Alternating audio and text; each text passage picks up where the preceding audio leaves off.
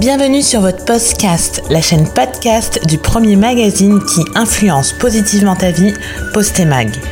Actu, débat, témoignages, psycho, lifestyle, voyage, santé. Installe-toi confortablement, prends un thé, c'est ton moment. Rejoins cette fabuleuse communauté et abonne-toi pour ne manquer aucun épisode. Au secours, docteur, je suis OPK et je veux avoir un bébé. Et oui, c'est le titre de mon nouvel épisode. Aujourd'hui, je vous retrouve pour vous parler de SOPK, donc le syndrome des ovaires polykystiques, et euh, de cette envie d'avoir euh, un bébé. Alors pour ma part, l'une de ces euh, de ces affirmations est vraie et l'autre n'est plus d'actualité parce que je vous annonce que bah j'ai eu une petite fille il y a 4 mois. Je m'applaudis toute seule parce que je pense que ça fait toujours du bien de s'applaudir. Et, euh, et, donc je vais euh, essayer dans ce podcast de vous parler de mon parcours et euh, surtout des, des, de vous donner des tips pour essayer de, voilà, de limiter le plus possible l'impact de euh, ce syndrome sur votre vie. Donc il faut savoir que moi, euh, j'ai su que j'étais euh, OPK, que je, souffrais du syndrome des ovaires polykystiques lorsque j'avais 19 ans. Alors c'est tout simple, vous allez me dire, Sarah, tu joues avec le feu. mais en fait, à l'époque, j'étais avec, comment on peut l'appeler? Parce qu'on va pas dire les vrais prénoms, hein, j'ai pas envie d'exposer la vie des gens. On va l'appeler Max, donc mon ex Max. Et, euh, et, du coup, euh, c'est vrai qu'à l'époque, euh, j'avais changé de ville, donc j'étais partie le, rejoindre en province, peu importe où, hein, c'est pas important. Et, du coup, comme j'avais quitté Paris pour la province, le, le temps de trouver une gynéco, etc., je prenais plus la pilule. Et je me suis rendu compte finalement, euh, au bout de quelques mois, que je me sentais bien sans pilule. Mais il y a un petit truc qui me disait euh, Bon, bah Sarah, il y a quand même quelque chose qui cloche. Euh, tu prends pas la pilule et pourtant, bah, tu tombes pas enceinte. Alors peut-être que c'est un raccourci, peut-être que ça n'a strictement rien à voir, mais en tout cas moi ça m'a fait tilt. Donc j'ai pris rendez-vous chez une gynéco dans cette ville-là et elle a été super parce que euh, au lieu de me dire juste euh, bon bah Sarah tu prends la pilule et basta cousi elle s'est dit bon bah il y a il y a peut-être euh, il y a peut-être quelque chose à faire pardon je perds ma voix il y a peut-être quelque chose à faire et du coup la Sarah de l'époque elle s'est dit bah y a là il faut y aller hein. quand c'est l'heure c'est l'heure donc bah je me suis pas trop posé de questions j'avais une batterie d'examens à faire, des prises de sang. J'avais l'impression que voilà, on me prenait une tonne, une tonne et une tonne de sang. J'avais l'impression de me vider de mon sang, tellement il y avait, de, il y avait d'analyses à faire. Et euh, j'avais aussi euh, des échographies et une hystérographie. Une hystérographie. Même le mot, il est un peu barbare, il est dur à dire. bon, pour celles qui l'ont déjà fait, vous savez ce que c'est et voilà. Et pour celles qui ne l'ont pas encore fait, ça va bien se passer. Ça, voilà. C'est tout ce que je peux dire. Et, donc, euh, j'ai trouvé la démarche qui était assez bien parce que j'avais 19 ans. Euh, et, c'est vrai qu'en général, les gynécologues sont assez frileux euh, sur les bilans de, de, santé, notamment sur les bilans qui concernent la fertilité. Donc moi j'y allais euh, sans angoisse parce que finalement à ce moment-là, à 19 ans, euh, je n'avais pas forcément euh, l'envie proche d'avoir un enfant. Je me suis juste dit, ah c'est bizarre. Donc voilà, je fais tout ce que la gynéco me dit. je reviens la voir avec mes résultats et là, bah, le, le coup tombe. Elle me dit que je souffre de... Enfin j'ai des ovaires polykystiques.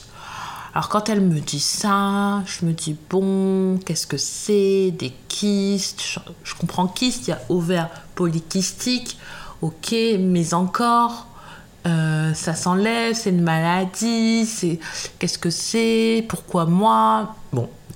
Alors la gynécologue de, de, l'époque, elle était hyper sympa et euh, hyper pédagogue. Parce que tout de suite, elle m'a rassurée en me disant écoutez, vous pourrez avoir euh, des enfants. En revanche, vous allez avoir besoin d'aide. Donc déjà dit comme ça, je me dis ok, j'ai une problématique, mais il y a une solution. Donc euh, bon, je me dis ok, euh, je m'en tire pas, pas trop mal. Donc si j'ai bien compris son explication, ce qui se passe c'est que pour, euh, pour une femme classique, enfin quand tout se passe bien normalement, on a, on a tout un cycle de entre 28, 32, 35 jours.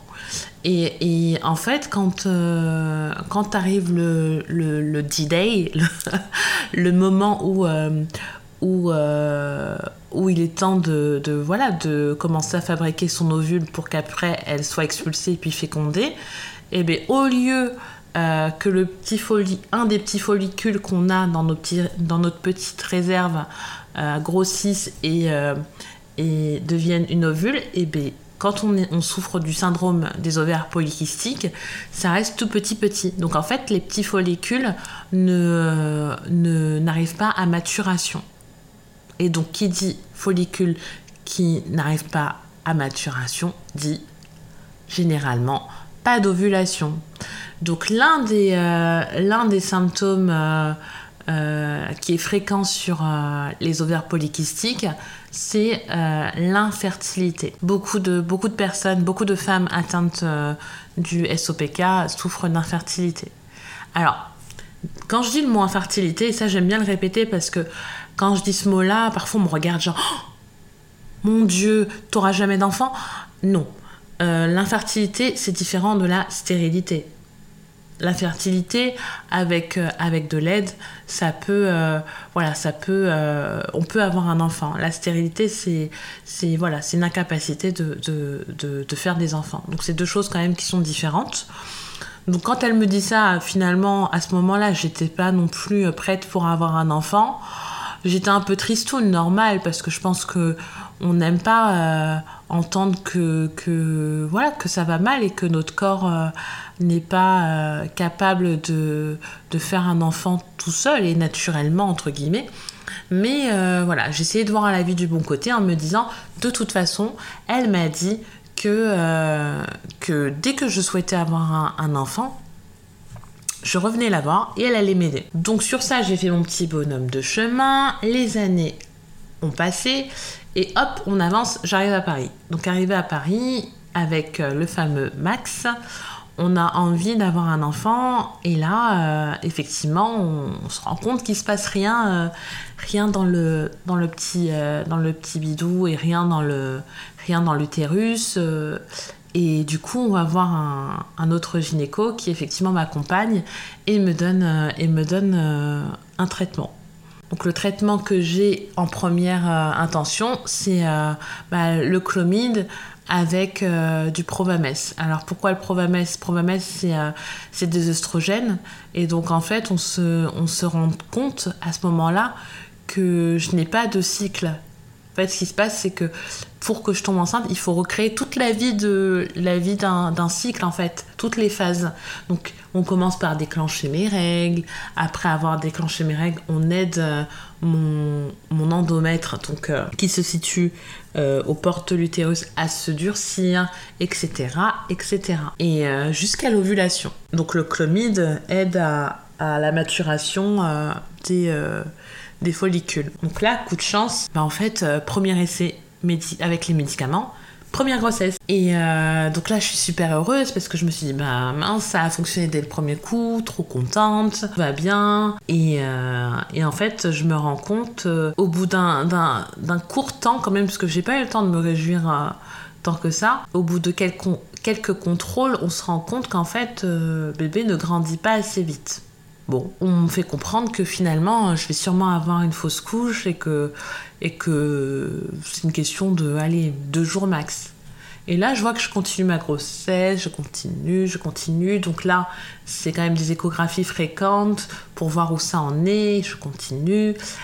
Et, euh, et donc, euh, c'est assez angoissant parce qu'on se dit, mince, on est... Euh, oui, on est enceinte, mais, mais en fait, on risque de perdre le bébé à tous les coups. Et là, je me rappellerai euh, toujours de ce, voilà, de ce médecin, de ce gynécologue aux urgences, parce que je devais aller euh, tous les week-ends aux urgences, qui me dit euh, écoutez, madame, ça va bien se passer, ce bébé, il est viable. Ok, il grandit pas aussi vite que prévu. Ce sera sûrement un, un, petit bout, mais vous inquiétez pas, vous allez, enfin, vous mènerez cette grossesse à terme. Et, et donc, il m'a rassurée et tellement je pense que j'étais zen et apaisée, etc., que finalement, bah, mon bébé, il a décidé de s'en aller ce week-end-là. Et, et, donc là, ça a été assez dur. Ça a été assez dur pour moi parce que, voilà, une fausse couche, je pense que c'est pas, c'est pas simple. Mais bon, c'est pas, c'est pas l'objet de, de, cet épisode. On en reparlera, je pense. Mais je vous donnerai des astuces aussi ou, des, ou des, du soutien ou des conseils pour avancer dans, dans, dans, ce type de deuil. Euh, mais euh, voilà, je, je suis pas sûre qu'on s'en remette réellement euh, un jour, mais, mais je pense qu'on finit par accepter avec un peu de travail la situation. Donc après cette fausse couche-là, finalement, bah, on s'est rendu compte que bah, c'est l'endomètre qui s'est ouvert. En fait, il s'était pas correctement épaissi et, à ce stade-là, en fait, c'est ce qui maintient le bébé euh, dans l'utérus. Donc du coup, euh, du coup, c'est vrai que j'avais euh, j'avais un peu ouais, j'avais un peu les boules. J'étais un peu énervée parce que c'est quelque chose qui aurait pu être évité par un traitement. Mais voilà, il faut savoir accepter les choses et et très bien, c'est accepté. Du coup, quelques années plus tard, je ne suis plus avec Max et là, je suis avec. Euh, on va l'appeler Jus. Je suis avec Jus et, euh, et cette envie d'avoir un, un, enfant bah, se représente. Et, euh, et là, bah, rebelote, gynécologue, traitement. Et, et, du premier coup aussi, je suis tombée enceinte. Et ma fille est donc arrivée et j'ai bien mené ma grossesse à, terme. Donc déjà oui, je pense que c'est un grand oui. C'est vrai qu'on euh, souffre pardon, de, troubles de, de l'infertilité avec le SOPK, mais on peut avoir un enfant. Et, euh, et je sais que voilà, c'est peut-être euh, rare d'avoir réussi à avoir deux, deux grossesses du premier coup, mais je tenais, je tenais voilà, à le dire, c'est possible, et à rassurer aussi toutes celles qui sont, qui sont à SOPK, qui sont dans ce cas-là on peut réussir à avoir un enfant du premier coup. Maintenant, celles qui, qui se posent des questions, qu'est-ce que SOPK, comment on peut savoir si on l'est euh, moi, je pense que maintenant, avec le recul que j'ai, je trouve hyper chanceuse à 19 ans m'être posé cette question. Aujourd'hui, il y a beaucoup de femmes, malheureusement, qui euh, attendent, euh, qui attendent, attendent, attendent. Comme dirait ma mère, qui conjugue le verbe attendre à tous les temps pour, pour consulter pour trouble de la fertilité. Après, c'est vrai qu'on pose, là je pose le mot dessus, mais on a quand même des indices. Quand vous voyez que bah, vous n'avez pas euh, vos règles de manière euh, régulière, quand vous voyez que euh, vous, vous avez des douleurs aussi sur, pendant vos cycles, ça déjà ça devrait vous alerter il faudrait en parler à votre gynéco. Qu'elle le veuille ou pas finalement, ou qu'elle vous le propose ou pas, demandez quand même un bilan, un bilan hormonal pour savoir un petit peu où vous vous situez. Alors ça c'est mon avis personnel, mais je pense qu'il faudrait euh, qu'on ait tout droit à 20 ans peut-être ou 25 ans, je sais pas. Entre 20 et 25 ans en tout cas, on ait le droit de faire un, bilan euh, de fertilité et que ce soit limite euh, un peu comme celui du cancer du sein, une invitation de la Sécu qu'on reçoit quand on est une femme pour le faire.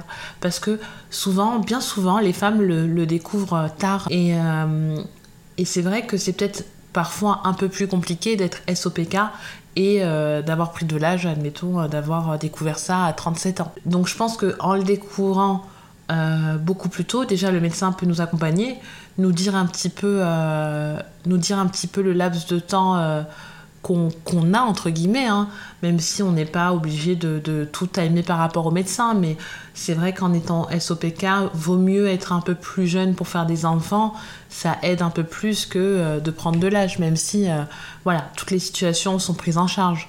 Mais ça nous permet aussi de nous dire, euh, bon bah ok, je sais que compte tenu de mes dysfonctionnements, je vais peut-être anticiper en sachant que voilà, j'aurais peut-être, je mettrais peut-être 3 ans, 4 ans, 5 ans, 6 ans avoir un enfant. Et, euh, et du coup, euh, vaut mieux que je commence dès maintenant, si j'ai trouvé la bonne personne. Euh, donc ça, c'est le premier conseil. Le deuxième, c'est essayer de, voilà, de, de, de, modifier son alimentation. C'est vrai que moi, je suis passée beaucoup sur tout ce qui était euh, brioche complète, euh, pain de mie complet, essayer de, de manger des pâtes euh, au blé complet. Alors je sais, c'est pas ouf, ouf en termes de goût, enfin en tout cas ça c'est mon avis, je trouve ça parfois un peu sec sur le, les pâtes au blé complet, mais visiblement ça, ça aide aussi. ça aide de, de, de faire attention à, son alimentation. Après, je sais que beaucoup de SOPK souffrent aussi de, de problèmes de poids. Euh, et votre médecin vous demandera souvent de perdre du poids. Alors euh, moi j'avais rencontré, j'adore parce que je, rencontre souvent des, belles personnes, et j'avais rencontré un endocrinologue, et euh, il me disait oui effectivement, pour atténuer les, atténuer les impacts du SOPK, vaut mieux perdre un peu de poids, mais il me dit mais en fait c'est je peux pas vous demander ça parce que bah en fait euh, c'est un cercle vicieux. Vous êtes SOPK avec une résistance à l'insuline, donc ça veut dire que vos capteurs d'insuline ne fonctionnent plus assez bien. Donc quand vous mangez admettons une pomme, euh, s'il y, a du sucre dans la pomme, bah, votre corps au lieu de se dire euh, oui je vais transformer une partie de ce, ce sucre en énergie ou le brûler ou quoi qu'est-ce, le corps va stocker. On va stocker tout ce sucre.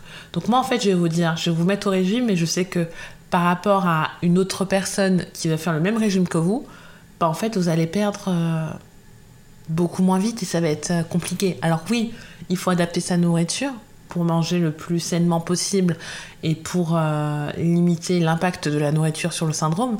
Mais en même temps, vous demandez de perdre du poids, c'est vrai que dans ce cas-là, c'est un peu compliqué. Moi, ce que j'avais trouvé, si je peux vous donner un tips, alors ça n'engage que moi et je ne suis pas médecin, donc de toute façon, je vous invite fortement à faire vos bilans, euh, vos bilans sanguins avec un médecin et discuter de, ça avec, euh, avec votre, votre médecin. Mais moi, euh, ce qui avait bien marché, c'était le jeûne intermittent. Alors pourquoi le jeûne intermittent, ça marche quand on est SOPK avec la résistance à l'insuline? Tout simplement parce qu'on met son corps au repos. On arrête de manger à un moment donné, ce qui fait qu'en fait, on brûle des calories parce que le corps est à l'arrêt.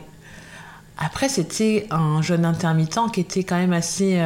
Enfin, à mon sens, pas très strict. C'est-à-dire que j'ai arrêté de manger à 20h, sachant que ça voulait juste dire que bah, mon dernier repas, euh, le repas du soir, se faisait avant 20h et je reprenais à midi. En sachant qu'entre 20h et euh, midi, j'avais le droit euh, à l'eau, bien évidemment, au thé sans sucre et au café sans sucre. Donc pour moi, c'était tenable parce que avant le petit déjeuner n'était pas n'était pas primordial. Aujourd'hui un peu plus depuis que je suis maman, mais avant moins.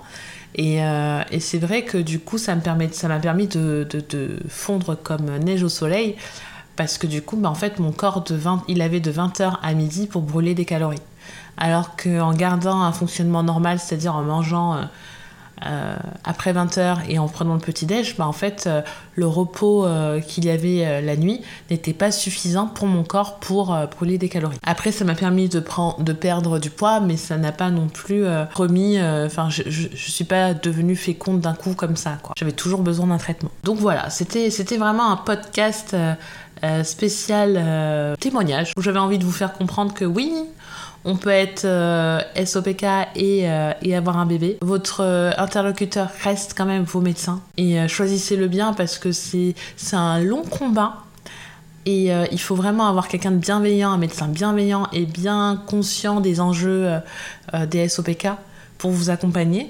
Il faut trouver une personne avec qui vous pouvez parler de tout, euh, où vous vous braquez pas parce que la période où on se fait accompagner médicalement pour avoir un enfant, on est quand même dans une, euh, une période où on, est, on se met à nu, où on est un peu plus sensible. Donc euh, voilà, dans ces cas-là, il faut vraiment être qu'avec quelqu'un qu'on ouais, qu'on apprécie, qu'on a choisi et pas à défaut parce que le, mindset, l'état d'esprit, il est hyper important. Et, euh, donc du coup, euh, voilà, choisissez bien votre médecin. Je sais que c'est un peu tabou dans la société actuelle de parler aussi de, voilà de ces de ces mots, de ces surtout quand c'est euh, l'impossibilité, enfin l'impossibilité, le, les troubles à la fertilité. Mais n'hésitez pas aussi à en parler à votre entourage et et ça évitera aussi les questions bah alors, à quand le bébé, bah alors, bah alors.